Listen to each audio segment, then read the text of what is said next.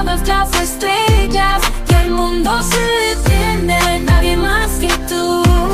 En un abrazo lleno de ternura, suenan las voces que buscan su luz, sintonizando con el autismo.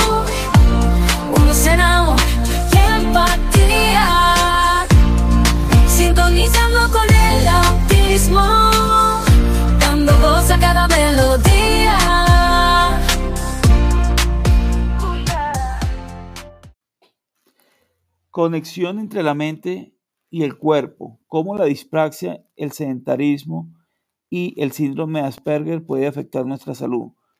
Con nuestra invitada Adriana Ramírez, terapeuta ocupacional especialista en neurodesarrollo.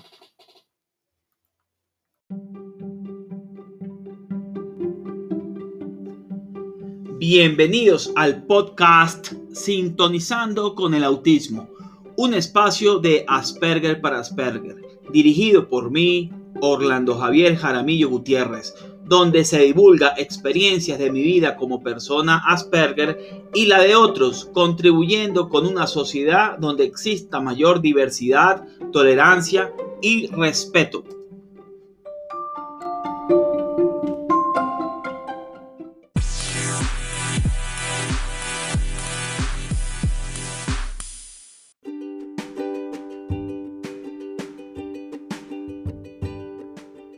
Ya abrimos nuestro club social y educativo virtual de Asperger para Asperger, orientado a jóvenes Asperger entre 7 y 18 años, donde el joven podrá interactuar con otros jóvenes mientras aprende de ciencia, tecnología, humanidades y muchos temas más de la mano de Orlando Javier Jaramillo Gutiérrez, fundador de Asperger para Asperger.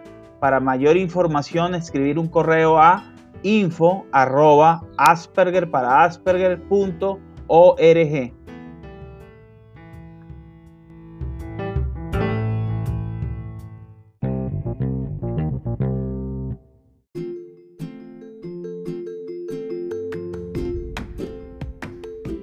De la dificultad al logro, programación de computadores y 18 estrategias que ayudaron a estructurar mentalmente a una persona Asperger recoge mis vivencias como adulto diagnosticado tardíamente y de cómo la asignatura de programación de computadores en un momento de dificultad me ayudó en mi vida a adquirir un nuevo paradigma para afrontar el mundo actual como persona con síndrome de Asperger.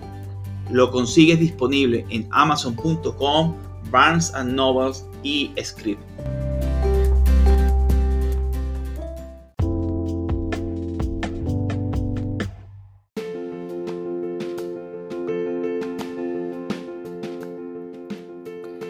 Estamos emocionados de presentarles nuestra nueva herramienta, escudoseguro.co. Con la ayuda de la inteligencia artificial, esta plataforma apoya la educación y la inclusión social de las personas de Asperger TEA en los diferentes ámbitos de la sociedad.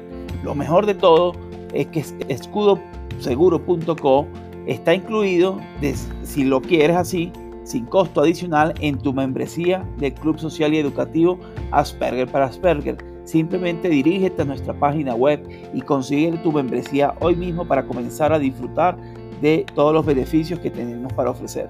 No esperes más para unirte a nuestra aplicación escudoseguro.com y aprovechar al máximo la experiencia de esta herramienta.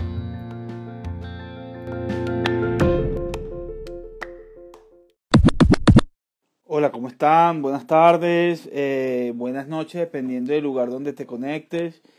Eh, tenemos un episodio más de Sintonizando con el Autismo. Hoy tenemos un tema muy, muy interesante. Eh, que el tema que vamos a hablar es sobre la conexión entre la mente. Le voy dando las bienvenidas a los que van llegando. Esperemos que llegue nuestra invitada y les voy dando un poquito de información de qué trata el conversatorio. Si quieren pueden ir diciendo eh, de, de dónde se conectan para ir dinamizando un poquito el chat y después las, las próximas preguntas. Entonces les voy comentando eh, la conexión entre la mente y el cuerpo, cómo la dispraxia, el sedentarismo y el síndrome Asperger puede afectar nuestra salud. Es el tema de hoy, que lo vamos a tener con Adriana Ramírez, quien es terapeuta eh, ocupacional con muchos años de experiencia, es una profesional que ya vamos a, esperar que llegue. Y nos va a hablar sobre este interesantísimo tema que nos incumbe. Ok, ya nos empiezan a saludar desde Costa Rica, saludos a la gente de Costa Rica, saludos a, a Javier, eh, saludos a, a todas las personas que se han conectado, a, Lorena, en fin, ya vamos a empezar en breve. Desde México nos saludan, saludos, eh, Leo. Entonces esperemos un momentico que entre nuestra invitada. Vamos a ver si ha entrado aquí, si ha entrado acá en algún punto. Eh, la vemos para... No, todavía no. Entonces se está uniendo gente de varias partes. ¿Me escuchan bien? ¿El audio está bien? Saludos. Ok. Vamos a esperar entonces. Eh, unos anuncios a la comunidad. Bueno, este está un poquito perdido de las redes. Eh, siempre que me pierdo es por algo útil que va a pasar. Entonces, algo que les va, va a gustar mucho. Pero bueno, este no he tenido chance de, de publicar más a menudo. De todas maneras, este, veré la manera para hacerlo, inclusive cuando tenga más trabajo del normal. Eh, pero bueno, aquí estamos saludando desde Lima, Perú. Bueno, saludos desde Venezuela o desde Colombia, desde Colombia. Viviana desde Colombia y Loreli desde Perú. Bueno, eh, unos anuncios que también quiero comentarles es que en este episodio de Sintonizando con el Autismo es que eh, los libros eh, los pueden adquirir en Amazon, incluido el más reciente que ya está en formato papel. Se llama, gracias Jenny por, por darme feedback. El formato se llama, el, el, libro se llama Mentes Asperger Mentes Brillantes. Gracias, Anju, desde Venezuela. Qué bueno, se están conectando de varias partes de Latinoamérica. Siempre, eh, yo siempre sé que estos se conectan desde varias partes y aquí pues nos lo están diciendo. Gente de México, gente de, Argentina, bueno, en fin. Vamos a esperar que nuestra invitada llegue. Un segundito. Eh, tuvimos que hacer una adaptación. Me tuve que adaptar aquí al, al horario de, de, nuestra estimada invitada porque eh, tenemos eh, el espacio, normalmente se hace los sábados, entonces es un episodio especial y este episodio especial lo hacemos con mucho cariño para toda la comunidad. Espera un momentico, vamos a ver, yo le escribo. Un momento. Entonces vengo diciendo que, que sintonizando con el autismo, para que sepan, lo pueden conseguir el podcast, lo pueden conseguir en la dirección podcast.asperger para asperger.org. Ya se lo voy a colocar aquí. Podcast. Punto, en esa dirección, Asperger para, para Asperger .org. Aquí consiguen los podcasts, que siempre me preguntan, ¿cómo hago para entrar al podcast? Me lo perdí, no, no pude verlo. Bueno, aquí es de la dirección. También pueden entrar a cualquier plataforma, Apple, Spotify, Evox, eh, iTunes, y te crean sintonizando con el autismo y automáticamente van a ingresar al podcast. Bueno, esperemos a nuestra invitada ya debe estar próxima a conectarse, sino que no la veo por ahí. Voy a mandarle un mensaje que iba a mandarle ahorita y ya le voy a, ya les voy a responder que estamos, la audiencia estamos muy pendientes de su conversatorio. Listo. Listo, te estamos esperando. Entonces esperemos. Venezolana desde Brasil, tengo un azul muy lindo, mijo mayor, 19 años, es áspero. Bueno, excelente. ¿Qué van a hacer? Cuénteme, ¿qué van a hacer el 2 de abril, el Día Mundial del Autismo? A ver qué, qué cómo lo van a, cómo van a sensibilizar a las personas en su, en su país. Rosa, Rosa Angélica nos comenta que es de Brasil y tiene un hijo azul, un, un hijo Asperger, que bueno, bueno, ya llegó nuestra invitada, ahora sí, vamos a darle pase. Vamos a darle pase. Ya vamos a hablar desde Argentina. Saludos. Aquí. Espérense un segundo. Aquí le. Ok. Hola, buenas noches. Hola. Hola. Adriana, ¿cómo estás? Buenas noches. Sí, buenas noches, ¿cómo estás? Bien, bien, aquí tenemos, te estamos esperando con muchas ansias en este conversatorio que tenemos hoy de sintonizando con el autismo. Este, estaba la gente bien, bien pendientica aquí, eh, con, esperando nuestra gran invitada del día de hoy. Gracias, gracias por la invitación. Llegué en la radio. Sí, me, me alegra mucho. Mira, te voy a introducir. Voy a introducirle a la comunidad Adriana Ramírez. Ella es terapeuta ocupacional, 26 años eh, de experiencia en el área de intervención eh, pediátrica, es fundadora del Centro para el Desarrollo del Niño Venezolano, miembro de la Asociación Venezolana de Integración Sensorial, profesora auxiliar de la Universidad, Central de Venezuela y actualmente eh, forma parte del equipo de evaluación e intervención clínica de Early Step Program del Howard Phillips Center de, for Children and Families en Orlando, Florida. Un placer tenerte aquí el día de hoy. Gracias, gracias por la invitación. Tenemos tiempo intentando cuadrar y bueno, ya estamos aquí. A mí me, yo me siento de verdad muy a gusto porque eh, eres una experta en este tema que quiero que nos oriente y, y bueno, vamos a comenzar sin más preámbulo eh, comencemos, ¿qué es la dispraxia y cómo puede eh, eh, afectar eh, la capacidad de una persona para hacer realidad, actividades físicas? Sí, yo primero quiero, quiero explicar un poco qué es la dispraxia, porque siento que es un concepto que todas las personas involucradas en el Asperger, en autismo, en neurodivergencia en general, déficit de atención, niños con problemas de aprendizaje, deben empezar a manejar más. La dispraxia es el término médico, digamos, lo que, se le da a lo que se llama el trastorno de la coordinación motora, que es Motor Coordination Disorder, ¿ok? Que antes se llamaba, antes se llamaba en, eso, cuando se usaban esos, esos definiciones que no respetaban mucho, se llamaba síndrome de torpeza, este síndrome del niño torpe, etcétera. Ahora lo que se llama es un trastorno de la coordinación motora, y que es equivalente a la dispraxia. Entonces, la, la trastorno de coordinación motora es equivalente, o, mejor dicho, está presente, muy presente en la población de personas con Asperger, muy presente en la población de niños con autismo, pero en general está presente en niños con déficit de atención, niños con problemas de aprendizaje, o sea, está diluido en todo lo que son los grandes grupos de, de alteraciones del desarrollo. Entonces se habla de un trastorno de coordinación motora gruesa, que es la, ejecución motora, obviamente, de todo el cuerpo, y también una ejecución, una dispraxia de motricidad fina, que es la dificultad que tienen los movimientos de las manos para manipular objetos, botones, cepillos de dientes, lápices, etcétera, y también por ahí vienen muchas las dificultades del manejo en la escuela y en la, y la independencia, ¿no? El abotonarse, el amarrarse los zapatos, ese tipo de cosas. Ahora, dime, dime.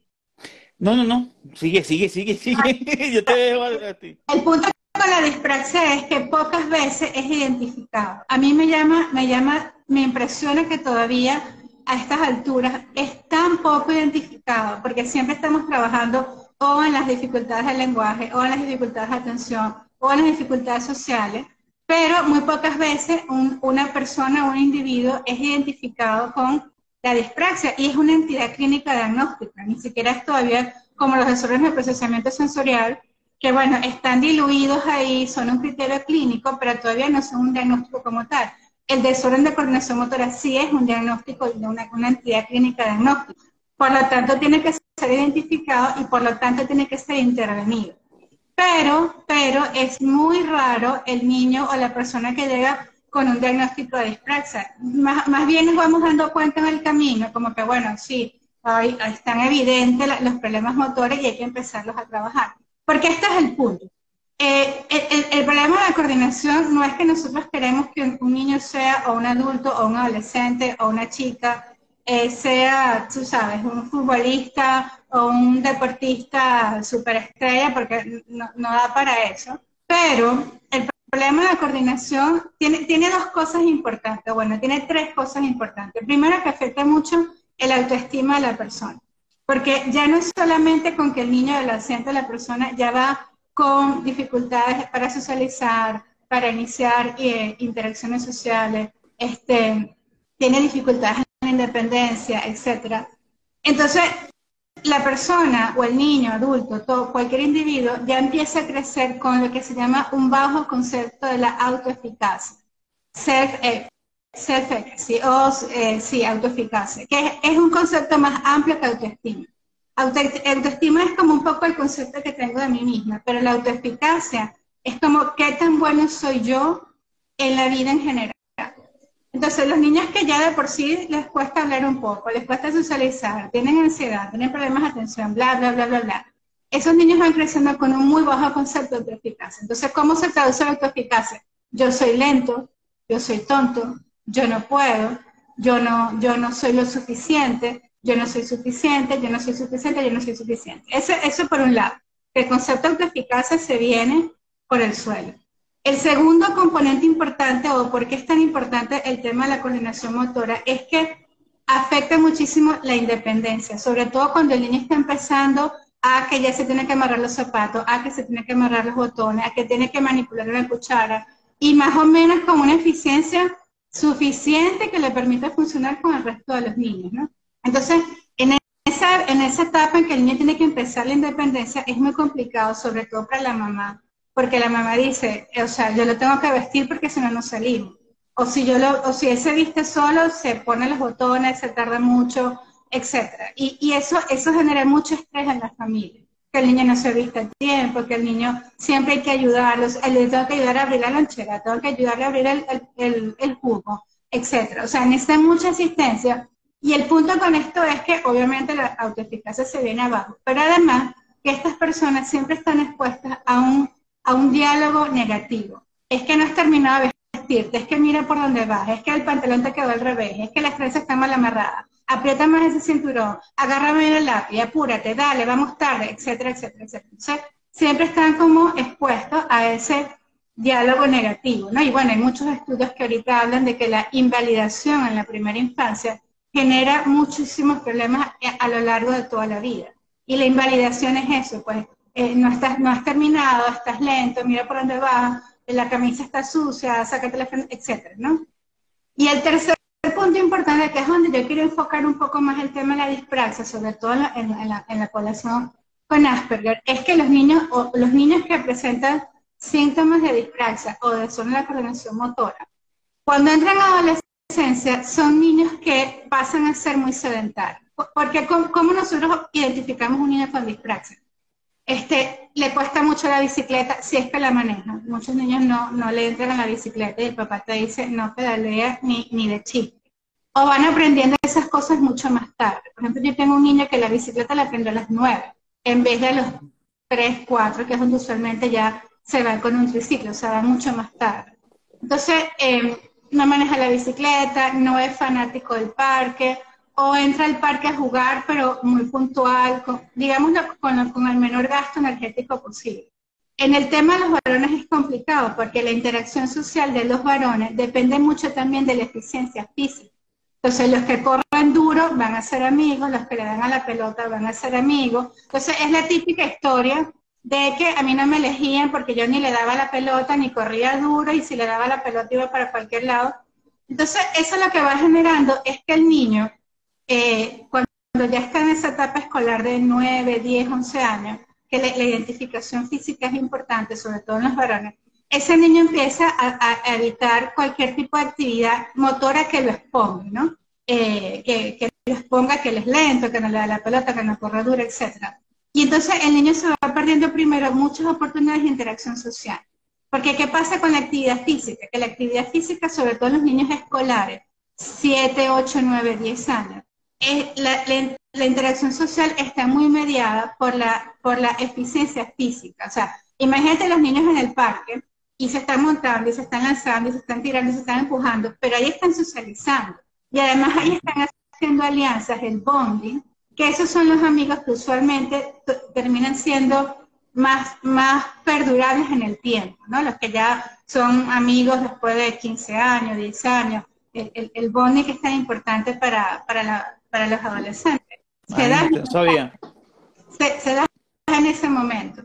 Entonces, lo que, lo que suele pasar con los adolescentes es que ellos evitan cualquier tipo de actividad física y entonces se transforma en un adolescente muy sedentario, que está todo el tiempo pegado o a los videojuegos o, a, o a sus intereses especiales, pero completamente alejado y casi que a la cruz de cualquier cosa que signifique correr, sudar, saltar, lo que sea. Entonces son adolescentes que tienden a tener mayor masa, e índice de masa corporal, es decir, tienden mucho a la obesidad o al aumento de peso porque no hacen ejercicio. Y adicionalmente a eso, mientras más se van aislando y más van aumentando de peso, obviamente la autoeficacia va a parar por el piso. Y entonces lo que termina pasando es que en la adolescencia ya tardía, el adulto, el adulto joven, 16, 17, 18 años, terminan siendo eh, jóvenes muy aislados. Entonces, una cosa va llevando a la otra, termina teniendo aislamiento social y el aislamiento social termina en ansiedad y depresión. Entonces, es como una cadena que, ok, porque no estamos hablando de que, bueno, queremos que sea la NBA, no, no, no.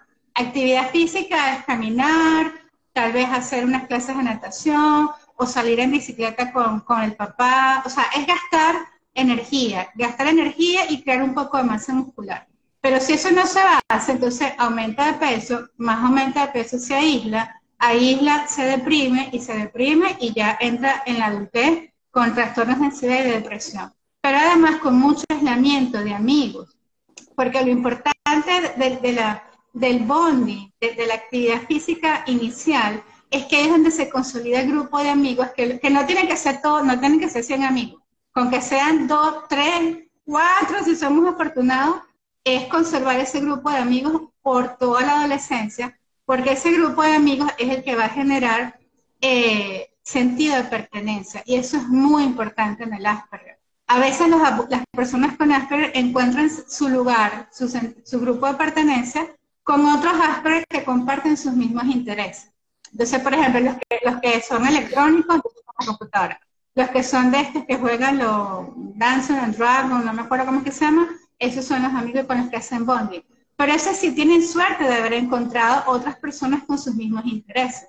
Pero si no, si no hay muchos alrededor, entonces este adolescente queda sin un grupo de pertenencia. Y bueno, si hay padres que me escuchan de niños Asperger, cuando ustedes identifiquen dos o tres amiguitos, con dos creo que vamos bien, en las primeras etapas de la infancia, tienen que hacer lo imposible por mantener esos, esos, esos niños cerca de sus hijos. Por ejemplo, yo te voy a decir en mi caso lo que yo hacía, porque yo tengo un hijo que no sé si da para Asperger, pero definitivamente estuvo dentro del espectro un tiempo. Bueno, anyway, cuando aparecieron estos amigos, yo dije, nada, estos son. Y entonces yo siempre, por lo menos una vez al mes, los, los invitaba, hablaba con sus papás, qué sé yo. Yo tengo una camioneta vieja, grande, que no la cambio precisamente por él.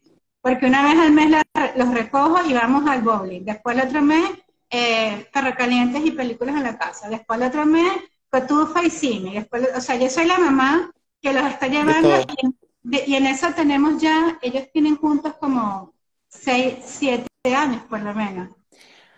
Mira, a mí se me ocurre, de, todo, todo lo que planteas, me imagino que deben haber estrategias que pueden de pronto los padres llevarse para, para, en particular, para actividades físicas o algún tipo de estrategia para poder eh, eh, contrarrestar esto, este tema de, del, del, sedentarismo y de la que, genera la dispraxia, etcétera, Mira, la primera estrategia es que eso hay que identificarlo chiquito, porque te voy a decir una cosa, una vez que el niño crece y ya el niño le hizo la cruz a las actividades físicas, mira, eso cuesta Dios y, un mundo hacer que se interese en unas clases de natación o en una... Claro, obviamente para, para la población con Asperger creo que lo menos indicado serán actividades grupales, cosas como fútbol, básquet, eso es too con demasiado,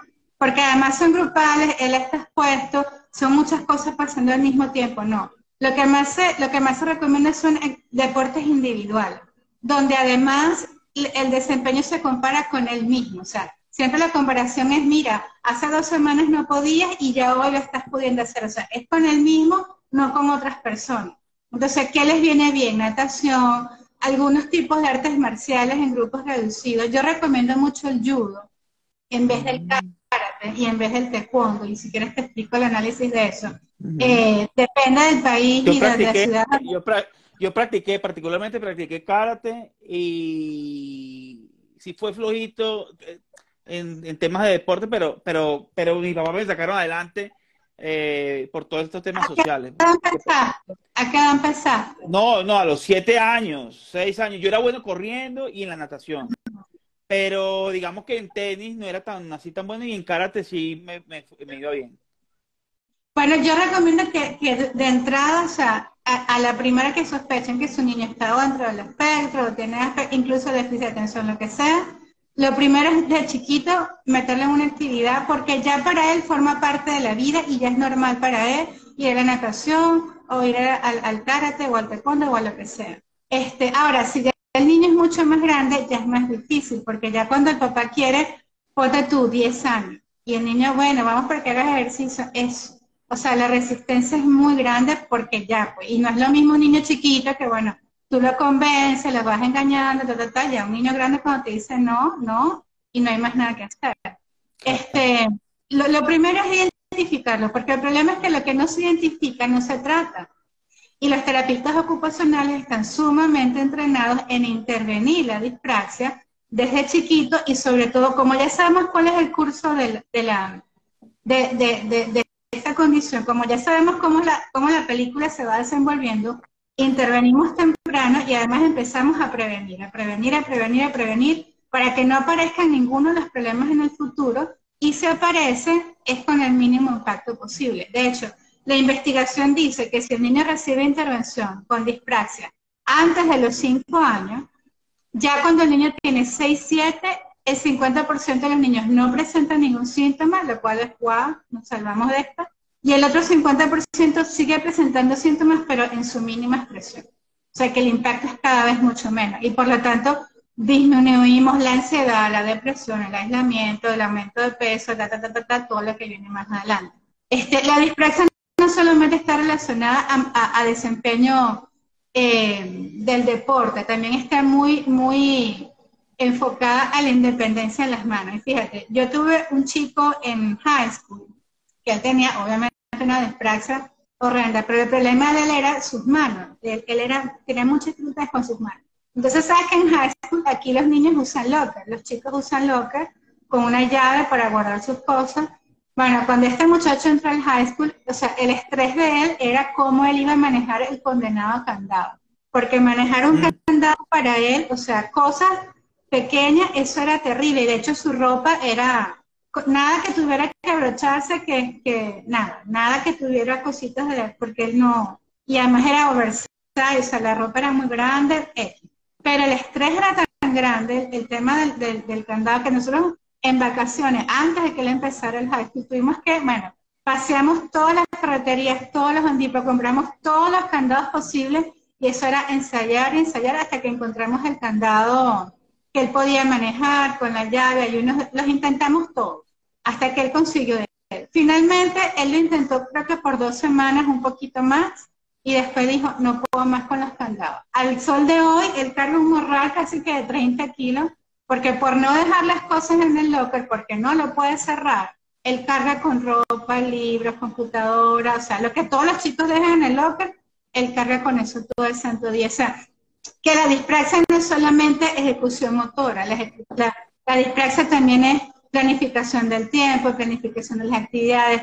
Muchos de los niños con dispraxia sufren mucha desorientación. Les cuesta mucho orientarse en el espacio y eso les da mucha ansiedad cuando tienen que ir a lugares nuevos, eh, cuando tienen que ir a lugares que no conocen, les da mucho miedo perderse, entonces siempre se mantienen como en los dos pasillos del supermercado que conocen, no, no se van a un pasillo nuevo porque no saben cómo van a poder regresar. O sea, la dispraxia es un concepto mucho más amplio no, no solamente desde el punto de vista motor.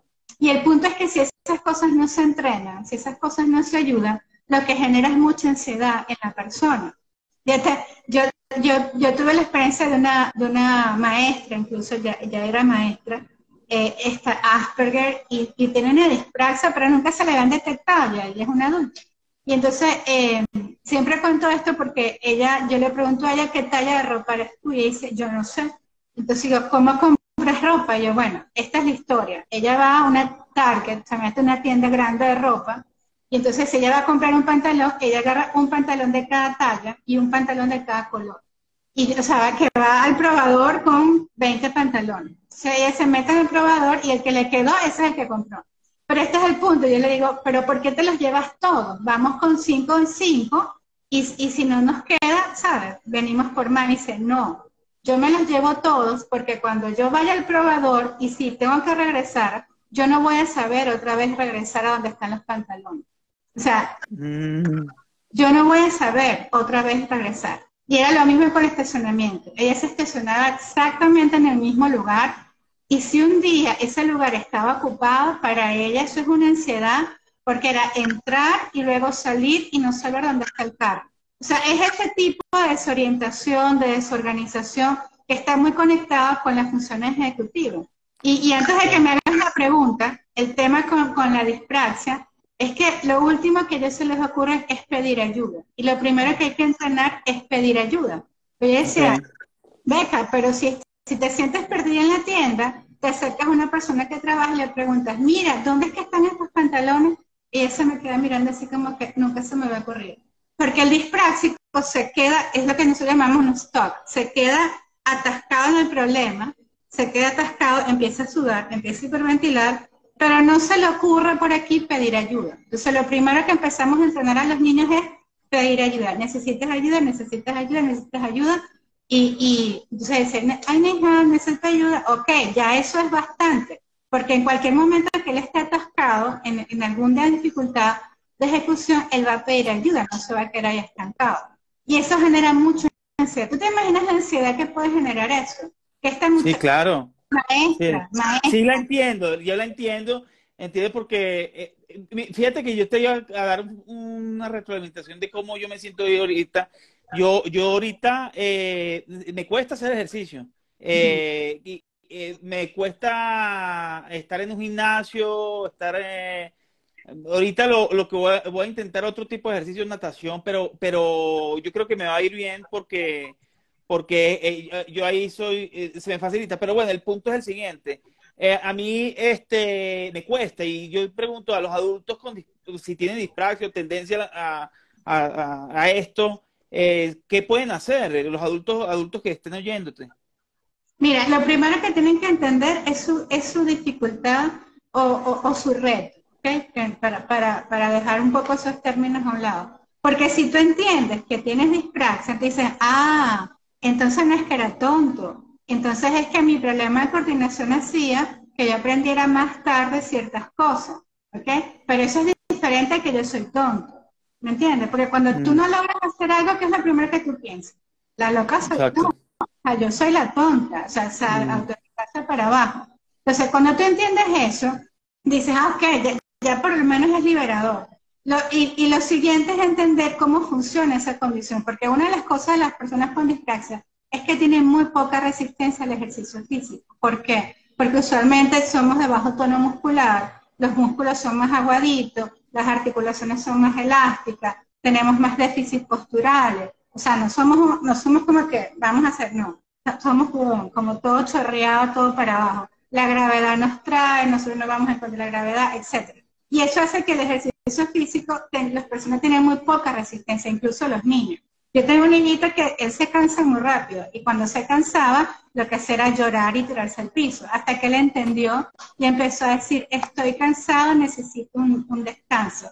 Y, y, ok, entonces ya eso era diferente a tirarse al piso y, y gritar, ese tipo de cosas. Pero entonces, fíjate, por ejemplo, un adulto que entiende que tiene dispraxia se tiene que documentar, porque muchas cosas van a empezar a hacer sentido. Y, y la otra cosa es hacer el, qué tipo de ejercicio te gusta. Y si, si tú asocias ejercicio con exposición social, no necesariamente va a ser tu mejor combinación. O sea, tal vez ir a un gimnasio es como que, ah, creo que no, porque ya estamos hablando de dos retos al mismo tiempo y yo no tengo ganas de eso, ¿me entiendes? Menos Entonces, mira, ahorita hay muchos videos, 250 mil videos en YouTube para hacer ejercicio en casa, 250 mil aplicaciones en los teléfonos gratis para hacer ejercicio en casa. Porque lo importante de las personas con disprasia y con Asperger en general es crear masa muscular.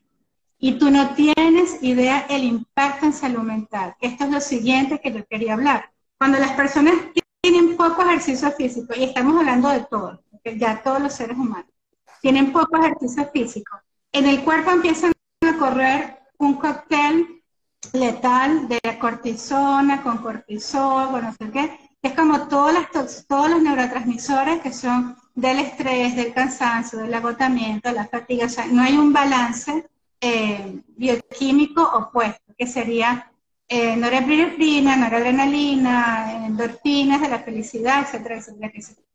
Hay un cóctel importante que de hecho se llama que es un cóctel que eh, hace que en el cerebro se creen neuronas nuevas, que es crear masa muscular, o sea, el trabajo muscular sostenido y con pesa, es lo más importante. Y si se combina con luz solar, sería excelente, porque eso crea todo un cóctel bioquímico que genera muchas endorfinas, pero además genera nuevas neuronas. De hecho, es un cóctel precursor de neuronas.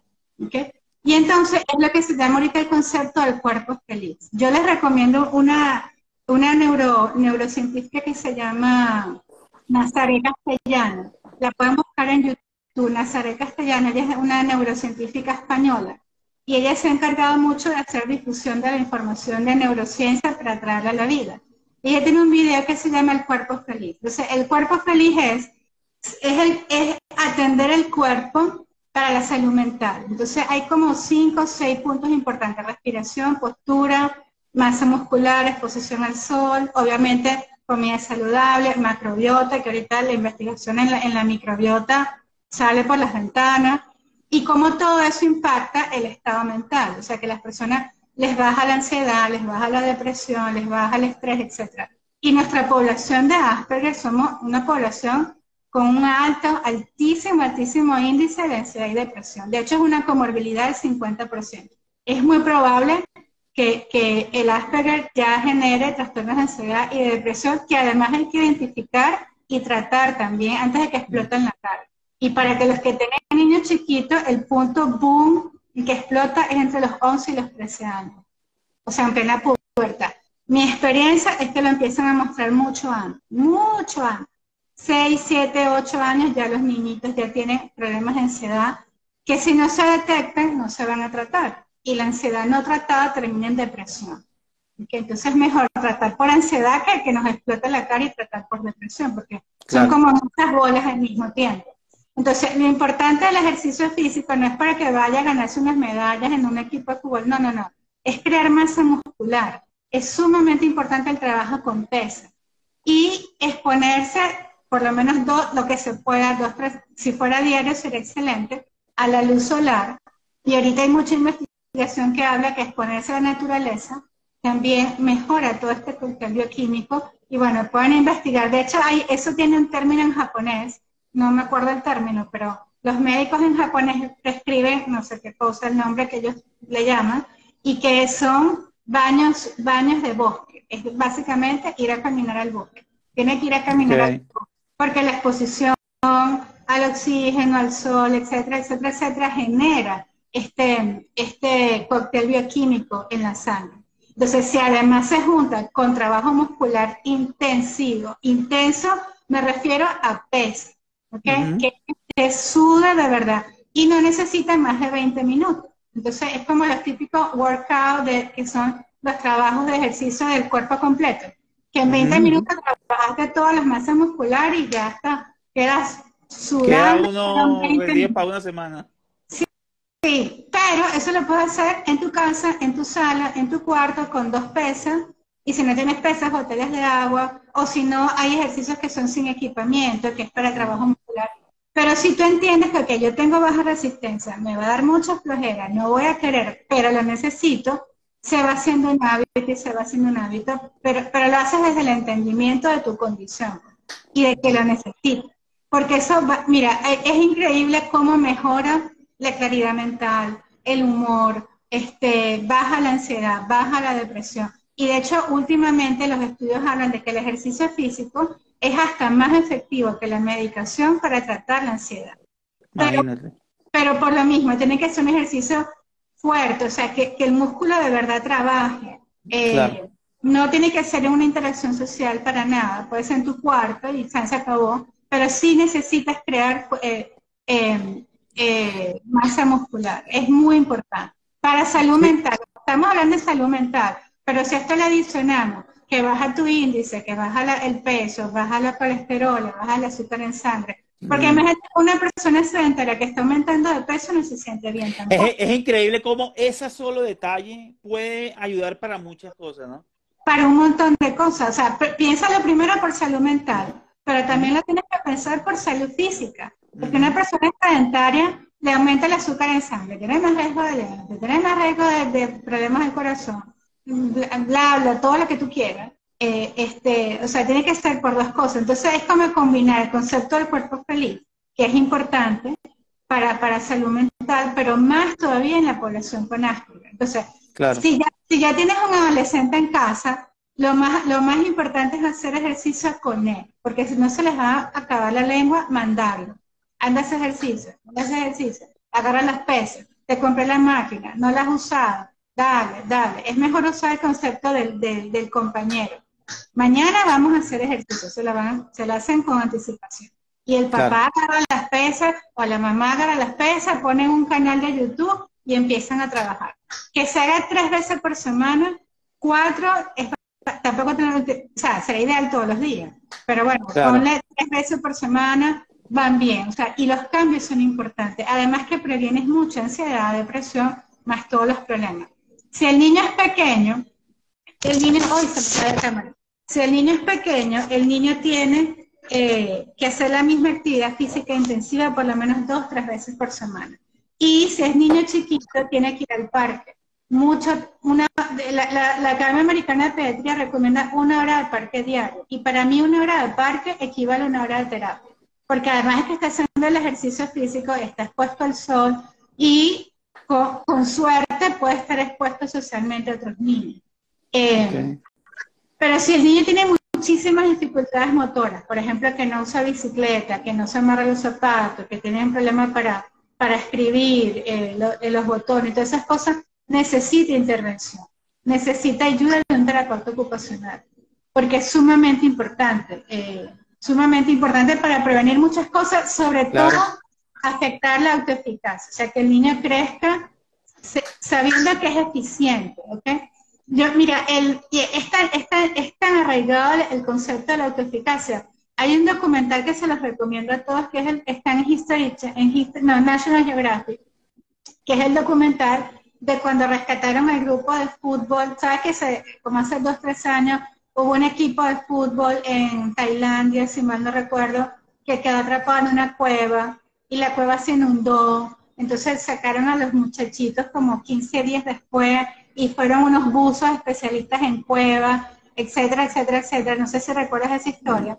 No lo bueno, en, en, National Geographic está en Disney Plus, si tienen Disney Plus, está el documental. Y lo más importante es que estos buzos fueron, o sea, ahí se acercó la, el ejército americano, los CEOs de Tailandia, o sea, ahí los australianos, o sea, todo el mundo fue para allá. Pero como el problema era que bucear por cuevas, no todo el mundo tenía el equipamiento en el entrenamiento. Entonces llamaron a los expertos en buceo en cuevas, que eran si acaso 12 en el mundo, y los traen y efectivamente ellos logran sacar a los niños con vida de la cueva. Pero lo importante es lo que ellos dicen, porque todos estos chicos, bueno, señores ya son meteorólogos, espeleólogos, eh, uno era médico, el otro era geógrafo, el otro era ingeniero, no sé qué cosa, todos ellos cuentan cómo ellos eran tan malos en los deportes. Y por eso ellos terminaron buscando un hobby que era completamente aislado del mundo, porque dime tú qué cosa más aislada que usar en una cueva. Con o sea, no, y, ellos, y ellos dicen, o sea, era, era el lugar donde yo podía estar desconectado y ser yo mismo y estar por mis, por mis anchas, por mi cuenta en completa soledad. Bueno, uno de ellos uno de ellos es increíble, o sea, fuiste uno de los elegidos, vino a Australia, nadie tiene las habilidades que tú tienes, y él está buceando en la cueva inundada y todavía él se está preguntando si yo seré lo suficientemente bueno para esto. Imagínate. Él lo dice y lo dice con los ojos, o sea, que él iba buceando además en oscura, oscuro completamente. Eres uno de los 12 pocos que puede hacer esto y todavía en ese momento él se está preguntando si será lo suficientemente bueno para esto. Después le explica, ya cuando termina el, documental y bueno, ya todo es felicidad porque lo salvaron, él decía, fue, era el último en que lo escogían en cricket, cricket es un deporte que juegan en Australia, siempre él era el último que escogían porque obvio él no daba para la pelota nunca, entonces él decía, último en cricket, número uno en rescates en, en cuevas inundadas, ¿no? Entonces es como, pero, pero tú le ves cómo ella les afectó, que siempre eran los, eh, malos. El diálogo interno, de, ya en adulto y siendo un experto en buceo. En buceo en cueva, que eso no es cualquier cosa. Yo, yo, yo hice buceo, pero buceo en cueva, eso es ok. Los dioses hacen buceo en cueva. Los hacemos buceo en el, en mar. Eh, entonces esto es un llamado, esto es un llamado a los padres, a los familiares de los, de, la, de los chicos con autismo, con síndrome de Asperger, que estén atentos a esas señales, digamos, de coordinación, falta de coordinación, para que los, los eh, lleven a un terapeuta ocupacional para que puedan eh, tratar de esta, este tema, ¿no? De la dispraxia. Sí, hay, hay que trabajar y hay que intervenir, porque realmente impacta mucho, impacta mucho en el autoconcepto del, del niño. Si ya, si ya tenemos retos importantes para trabajar de lenguaje, de comunicación, de aprendizaje, de atención social y adicionalmente motor, o es como que wow. Si le quitamos una piedra al camino a estos niños, además que los niños que mejoran el desarrollo motor, mejora mucho el lenguaje también, mejora la atención también, mejora los problemas sensoriales también. O sea, eh, siempre el desarrollo motor es como, como, como un sustrato de abono y, y, y sobre eso se van montando habilidades más específicas. Entonces, si el niño está mejor a nivel motor, también va a estar mejor a nivel de atención, también va a conectar mejor el lenguaje, también va a aprender a leer, etcétera, etcétera. Va a relacionarse mejor con la gente y en fin.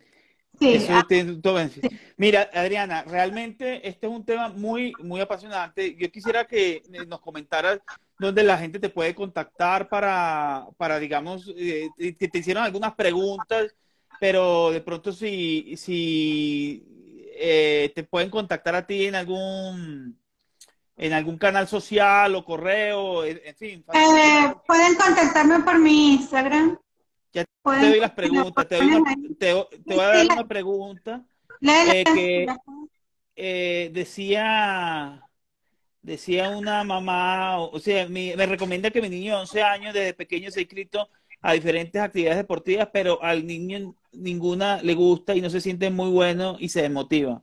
Eso es muy frecuente, eso es muy frecuente y la mamá te dice, ya tenemos todos los uniformes, hemos estado en todos los equipos y él no quiere. Mire, ahí lo que hay que buscar es tal vez un, un, un deporte individual. 11 años está difícil porque ya es la, la edad en que si él ya le hizo la cruz, es difícil. Y entonces tal vez ahí ya no es tanto de deporte, sino es simplemente salir en bicicleta con él tres veces por semana.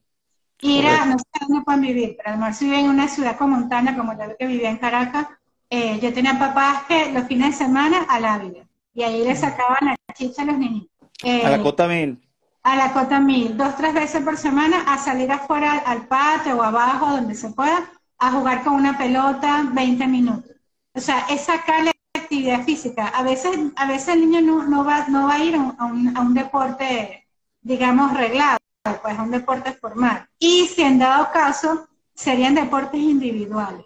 A mí me parece que el judo, de todo lo que eh, yo he podido ver, el judo es uno de los que mejor ayuda a las niñas con dispraxia, porque a diferencia del karate, el karate te exige el kata. Que el kata es una secuencia de movimientos muy precisa, que es precisamente que al dispráxico le va a costar mucho. Ojo, y no es que el dispersivo no puede, el dispersivo puede hacer lo que quiera, solo que le va a tomar más tiempo y le va a tomar mucho más ensayos que otro niño. Entonces, si un niño aprende un kata, eh, no sé, en 10 repeticiones, en 10 prácticas, el dispersivo le va a tomar tal vez 20. No es que no lo va a lograr, sí lo va a lograr, pero le va a tomar mucho más tiempo y mucho más esfuerzo. Y depende así, que los, así que los papás tienen que tener más paciencia y con su hijo. Más paciencia, no invalidarlo. Por favor, tienen que cambiar el concepto, el, lenguaje con que le hablan al niño. No solamente el lenguaje verbal, es los gestos, como que, oh, ya vamos a empezar, y este otra vez aquí. O sea, esto, el, estar expuesto a la invalidación constante es terrible para estos niños. Eh, si el niño no quiere deporte, ok, ya está, no deporte. Un niño de 11 años puede empezar a usar pesas. De hecho, yo tengo pesas por aquí, yo las uso ya con mi niño chiquito, ya estamos trabajando con pesas de, un kilito, para que se acostumbre que eso hay que hacerle. Cada vez que viene son 5 minutos de pesa, de pesa, para construir masa muscular. Y siempre con, el concepto del compañero. Y somos los dos los que vamos a hacer las pesas. No es que agarre la pesa, póntese la pesa, a los ejercicios. No, vamos, es hora y, y, y, es mamá con el niño o papá con el niño o los tres hermanos juntos, etcétera. Pero lo importante es sacarle actividad muscular a los niños, no necesariamente un deporte. Si fuera un deporte, fuera increíble, pero para un deporte tienen que empezar chiquito, tienen que empezar. Vale. vale. Eh, aquí, sí, ya te voy a decir. Eh, yo siendo Asperger puedo dedicar a la pintura eh, siendo Asperger, siendo Asperger adulto con dispraxia. ¿Cómo? Repite, repite. Es que, eh, que se dedica a la pintura. Eh, aquí estamos hablando de ejercicio físico, pero bueno, no sé. Mira, yo siendo Asperger me puedo dedicar a la pintura, siendo Asperger adulto con dispraxia. Usted se puede dedicar a lo que usted necesite, a lo que usted le guste. Pero un pintor, un pintor ansioso y deprimido, te voy a contar dónde va a terminar. Mm. Los artistas necesitan actividad física, salen a manejar bicicleta, o sea, porque eso los hace más creativos. Fíjate que el ejercicio físico los hace más creativos. Ok, correr. Hay muchos disprásicos que son grandes corredores, porque para correr no necesitas mucha coordinación, es poner un pie delante del otro. Lo que necesitas es resistencia y eso lo vas desarrollando con el tiempo. ¿Te, te parecería increíble la cantidad de dispráxicos que han logrado grandes cosas a nivel de deporte? Yo tuve un muchacho que ya debe ser un hombre ya con una dispraxia terrible trabajamos, su papá entendió, él entendió, todo el mundo a trabajar y luego él terminó siendo nadador de aguas abiertas. Hoy por hoy es nadador de aguas abiertas, o sea, él se lanza al Orinoco, nada ahí contra las pirañas, porque nada, él entendió su condición, eso le gustó y lo que te va a tomar es más tiempo. Hay muchos maratonistas que son dispráxicos, hay muchos corredores de fondo que son dispráxicos, porque una vez que agarras la resistencia les va súper bien. Y déjame contarte otra cosa. Hay una cosa rara con la dispraxia, que eso no se entiende mucho.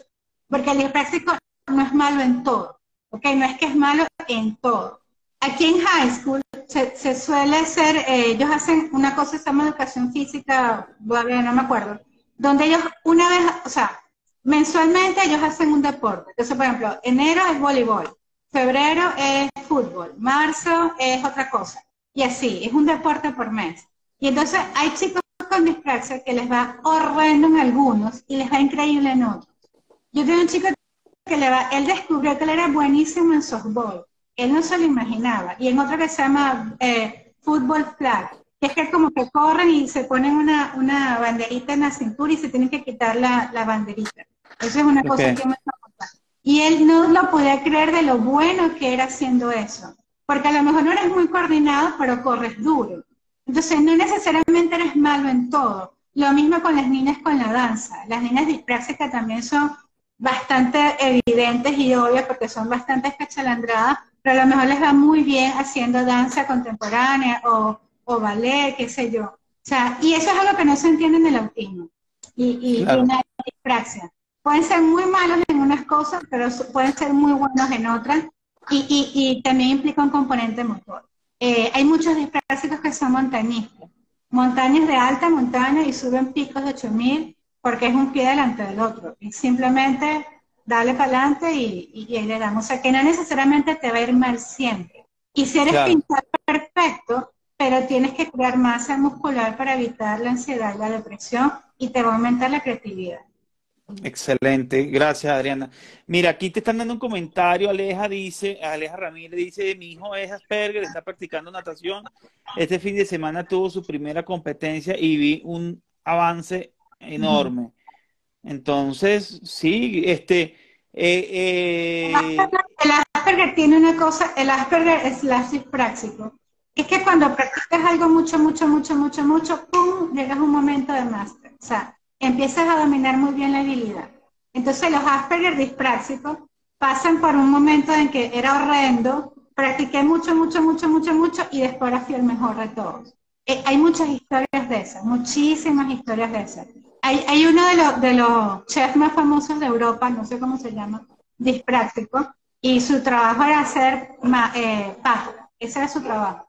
Consiguió un trabajo en Japón, eh, eh, ¿cómo es? Sacando, limpiando el pescado, que en Japón se lo dan al, al cocinero mayor y él no sabía. Y además era torpe con todo eso practicó día y noche. Él dice que en una noche él llegó a limpiar 13 kilos de pescado, en una sola noche, para al otro día. Y practicó tanto que después él terminó siendo el máster limpiador de pescado a nivel mundial, de no sé qué. Porque muchas historias de éxito viene eso. O sea, me costaba tanto, practiqué el triple, ahora soy el mejor. Eso, es una historia constante en, en los dispráxicos y en los Asperger. Solo que la diferencia es que me tocó practicar el triple. Yo creo que mi, conclusión para mí va a ser que me va a tocar ir al gimnasio y a la, natación, porque con eso que me dice las pesas, tengo que hacerlo, o bueno, o hacerlo en el sol, al aire libre. Pero no, no, este, realmente muy agradecido, Adriana, pues, porque este es un tema, eh, yo no lo conocía mucho, te, lo, soy honesto. No, se conoce, no se conoce, no, hay mucho desconocimiento del tema. Sí. y, y, yo no quiero, el, eh, eh, eh, ella tiene el Instagram, que es un Instagram que se llama, ya te digo, ya les, ya les, escribo un momento. Yo lo voy a poner en la, en la, en, ¿cómo se llama? espera un segundo. están haciendo más preguntas, están mandando aquí los testimonios. sí, Adriana, ya les voy a dar el, el Instagram. Ok, aquí está. Se llama E, les voy a anotar, E, A, R, L, I, Early, de Early. Early. Ah, claro, ese es tu eslogan, claro, ya entendí. Temprano es mejor. Temprano es mejor. Yo lo voy a, de todas maneras, early is better. Y yo se lo voy a anotar en, se lo voy a etiquetar y les voy a poner en, eh, en, en la, una notica en el podcast. Mira, Diana, de verdad yo estoy muy, muy agradecido, de verdad, por haberte tomado el tiempo de aceptar y aceptar la invitación a Sintonizando con el Autismo. Cuando quieras. Para, eh, claro que sí, aquí esta es tu casa, seguramente tendremos oportunidad de volver a charlar. Eh, se quedó, nos dejaste con la, con, con deseo de seguir escuchando más de estos temas. Y cuando nada. Cuando quieran nos vamos a juntar. Claro que sí. Y les agradezco a no sé si quiere dejar un mensaje final, eh, ya que para como para que los papás o, o, las, o los o las, yo lo promoví también para los adultos que estén viendo esto o los papás, eh, si quiere dejar un mensaje final en este conversatorio. Mira, yo, pienso que eh, como mamá de un chico Asperger y yo tal vez soy una Asperger no diagnosticada Estoy segura que mi papá es Asperger y estoy segura que mi abuela era Asperger, o sea, venimos de generación en generación. Este, el Asperger tiene, tiene demasiados talentos, o sea, yo siento que el mundo ha avanzado por personas como los Asperger, cuando tú eh, miras las biografías de los inventores, de los artistas, o sea, la gente que ha empujado el mundo, definitivamente no, eran personas regulares, ¿ok? Eh, sí trae muchos retos, ser Asperger trae muchos retos, sobre todo cuando no los conoces, cuando no estás documentado en, tus dificultades. Trae muchos retos y eso trae mucha ansiedad y trae mucha depresión. Pero si tú te documentas de tu propia condición, empiezas a descubrir que hay muchísima gente como tú y además que hay gente top on the field, o sea, los mejores en su área, son personas Asperger. como, como decía Temple Grandin, o sea, el avance de la humanidad no, no puede haber sido hecho por personas regulares, eh, es por personas que tienen una diferencia. Es tirar esos retos, pero también trae muchísimas cosas maravillosas. Y, y, y una de las cosas que a mí más me ha ayudado es documentarme y documentarme y ver cómo otras personas con sus dificultades son las mejores en su campo.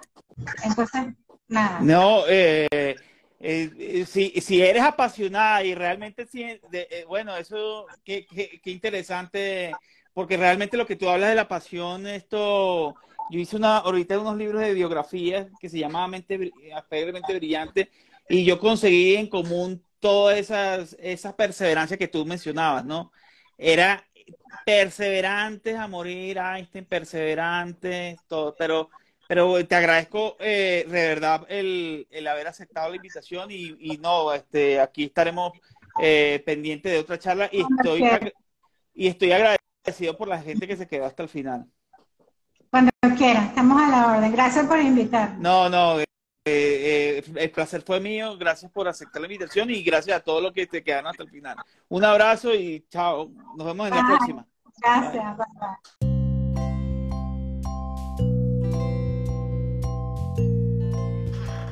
Recuerda suscribirte en mis redes sociales, me consigues como Asperger para Asperger.